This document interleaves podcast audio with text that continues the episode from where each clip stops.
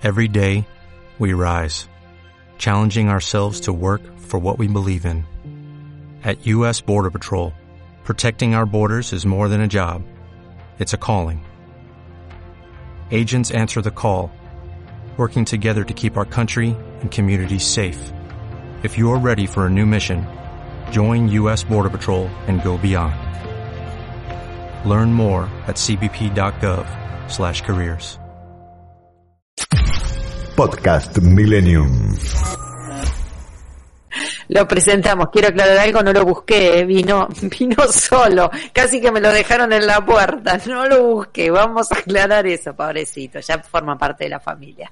Lo presentamos al doctor Jorge Sujevich, él es veterinario, magíster en biotecnología de la UBA eh, y y muchísimas cosas más este, que tiene que ver con todo lo que hace con los pequeños animales. Y docente de la UBA, ¿eh? la Facultad de Ciencias Veterinarias. Eh, doctor Jorge Sujevich, muy buenas tardes. ¿Cómo está? Muy buenas tardes, muy bien. Bueno, cuéntenos, ¿qué pasó? ¿Qué fue, qué tuvo diferencia la, la pandemia con, con nuestros animalitos? Bueno, muchos cambios muchos cambios, algunos ya los vimos muy al principio de la pandemia, que ya casi pasaron tantos meses que los fuimos olvidando, pero si recuerdan, lo primero que vimos, el primer cambio fue las ciudades vacías e inundadas de animales que en muchos mm. casos se registraban hasta como que habían desaparecido o estaban en peligro de extinción y de pronto se visualizaban. Eh, se, liberaron un montón de estudios y todo con respecto a animales silvestres o lo que nosotros llamamos salvajes muchas veces, que en realidad la verdadera palabra es esa silvestres, eh, que se eh, incorporaban a las ciudades, o sea, que demostraron que éramos nosotros quienes lo asustábamos, no las ciudades. Mm. Eh, después de eso, lo que se empezó a ver en lo que es los animales domésticos es la gran cantidad de gente que se volcó a adoptar. Muchos de esas personas en realidad no es que se les ocurrió por la pandemia, sino que ya lo venían meditando y siempre por eh, faltas de tiempo, por corridas, por mm. distintas cosas eh, muy personales, pero que hacían a la vida cotidiana de la ciudad, eh, siempre terminaban de poner un pero o un no y un stop a incorporar la mascota. Y con la pandemia eso esa barrera se rompió y mucha gente la incorporó. Mm. Eh, en muchos casos con, o sea, una necesidad, una necesidad eh, de comunicación, ¿sí? ¿Y, cómo se eh, organizaban sus clientes o, o, la gente con los paseos de perros? Por ejemplo, es una pregunta que me quedó toda la cuarentena. Yo vivo afuera, tengo perros, pero tengo un jardín. ¿Cómo se organizó la gente en la ciudad? ¿Lo consultaban?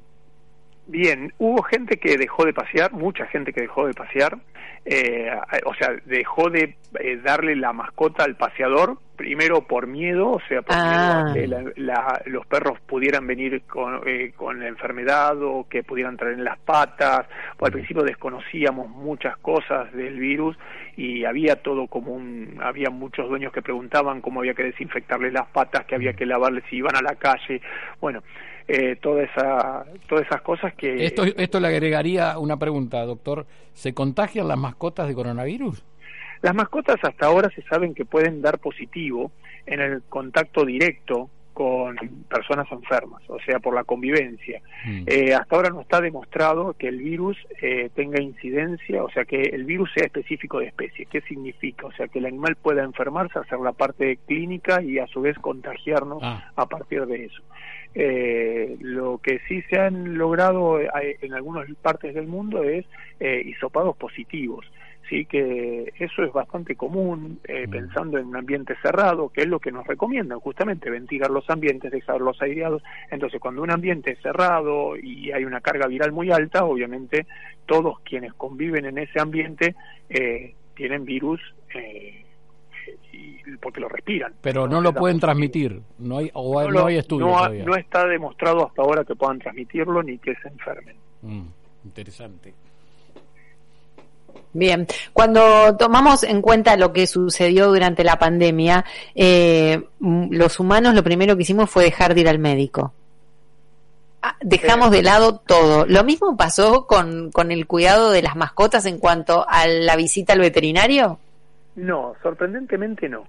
Eh, todos esperábamos que pasase algo así y sorprendentemente fue al revés. O sea, la gente, no solo se, una gran cantidad de gente adoptó mascotas, sino que mucha gente eh, como que empezó a eh, hacer todas las cosas que también estaban pendientes, eh, castraciones, vacunaciones, ponerse al día con desparasitaciones, eh, consultas clínicas por eh, pequeños tumorcitos, bultitos, ale- algunas alergias, Claro. que eh, los mismos dueños reconocían que lo habían eh, ido posponiendo porque les parecía que no era grave eh, y que por falta de tiempo, por el trabajo, porque llegaban tarde y ya la clínica estaba cerrada, eh, en- lo iban posponiendo. Y al momento de que pudieron estar en convivencia con el- más tiempo con la mascota, eh, le dieron prioridad.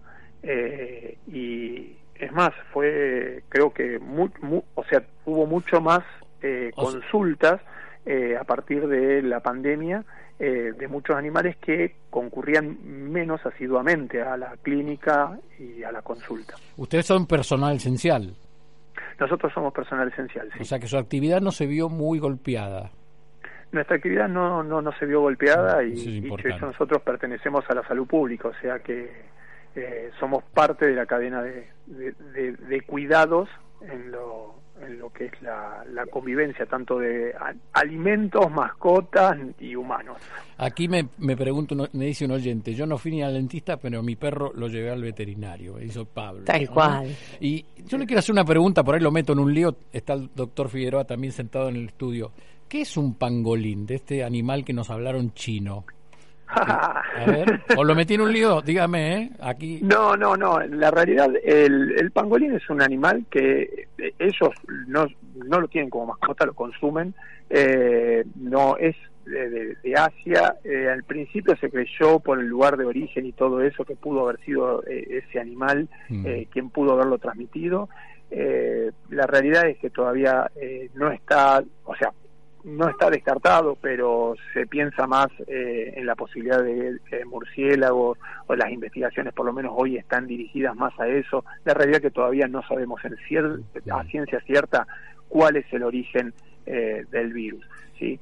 Lo que sí podemos intuir es que en la población humana la posibilidad de que aparezcan variantes de diferentes virus es muy importante teniendo en cuenta lo mismo que pasaría en cualquier especie, o sea, cuando en las grandes ciudades hay un hacinamiento o una cantidad importante de individuos, y esto pasa en las poblaciones animales también, la posibilidad de que aparezca una variante de algún virus o, un, eh, o, se puedan replicar y se haga afín a la especie eh, un virus y que la afecte es mucho más común. Buenas tardes, doctor. Y- Lucas Figueroa le habla. Es muy importante que la gente entienda que por más que algunos virus salten de especie o muten para hacerse efectivos dentro de una especie y otra especie, las mascotas en sí, sobre todo las mascotas que nosotros utilizamos como mascotas en Argentina, no son peligrosas para los seres humanos. Es muy, Para importan- nada. muy importante entenderlo, porque en general la gente dice, uy, pero si de la gallina o del cerdo saltó la gripe al ser humano, yo no me podría contagiar de mi perrito, de mi gatito.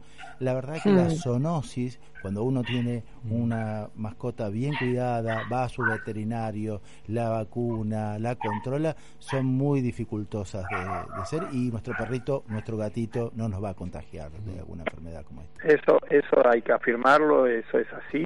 Eh, son muy seguras, obviamente hay que siempre llevar los controles médicos, como nosotros nos hacemos nuestros controles, las mascotas también tienen que hacerlos, eh, pero eh, la realidad, el tiempo y la convivencia con ellos nos ha demostrado de que no tenemos eh, enfermedades exceptuando las que son vacunales, como puede ser la rabia, eh, en las cuales tenemos obviamente el- la prevención y hay que respetarla, eh, que nos traigan eh, problemas en la convivencia. No tenemos problemas con la convivencia y mucho menos eh, en este caso eh, con el salto de especie de algunos virus y todo eso. Bueno, un placer, doctor. La verdad, hay muchísimas preguntas. Quizás otro día lo volvemos a llamar. Mire, hay un oyente que me deja esta pregunta y dice: He vivido estos meses casi encerrado con mis hijos. ¿Se deprimirán después los perros y los gatos porque vamos a estar menos? ¿Eh? Pregunta como Eh, esta. yo creo que eso hay que empezar a pensarlo y creo que todos tendríamos que empezar a pensar no solo en nosotros, sino también en nuestras mascotas, en la misma forma. Doc, perdón, perdón, perdón, perdón, Doc, perdón. Lo tenemos que llamar mañana de nuevo. ¿Y qué hacemos? ¿Tenemos que buscarle psicólogo? Eh, yo creo que vamos a tener, todos vamos a aprender un poco de psicología porque sí lo van a necesitar. Yo creo que los perros y los gatos nuestros van a necesitar que les sigamos dedicando parte del tiempo que hasta ahora le dedicamos con, con, mucho énfasis, mucho ímpetu y, y, la realidad es que van a necesitar que nosotros no, no, no nos vayamos de casa y nos dejemos solos de un día para el otro. Eh, no, no, yo creo que en la historia de la humanidad nunca existieron mascotas tan malcriadas como las que vienen eh, este, siendo desde que comenzó la, la pandemia. Eh. Realmente creo que fue así y, y buscaremos la manera de seguir malcriándolos. Exactamente. Le mandamos un abrazo, doctor. Muchísimas gracias por, por esta charla y acercarnos a nuestros seres queridos, como le digo, ¿no? Porque la verdad que son parte de la familia, las mascotas y todos los animales que nos acompañan. Le mandamos un abrazo de, de aquí desde FM Millennium. ¿Mm? Muchísimas gracias. Buenas tardes a todos. Y sí, yo creo que sí, que nos han ayudado a pasar esto eh, mucho mejor de lo que nosotros mismos nos imaginamos. Tal cual, tal cual. Gracias, muchas gracias. Podcast Millennium.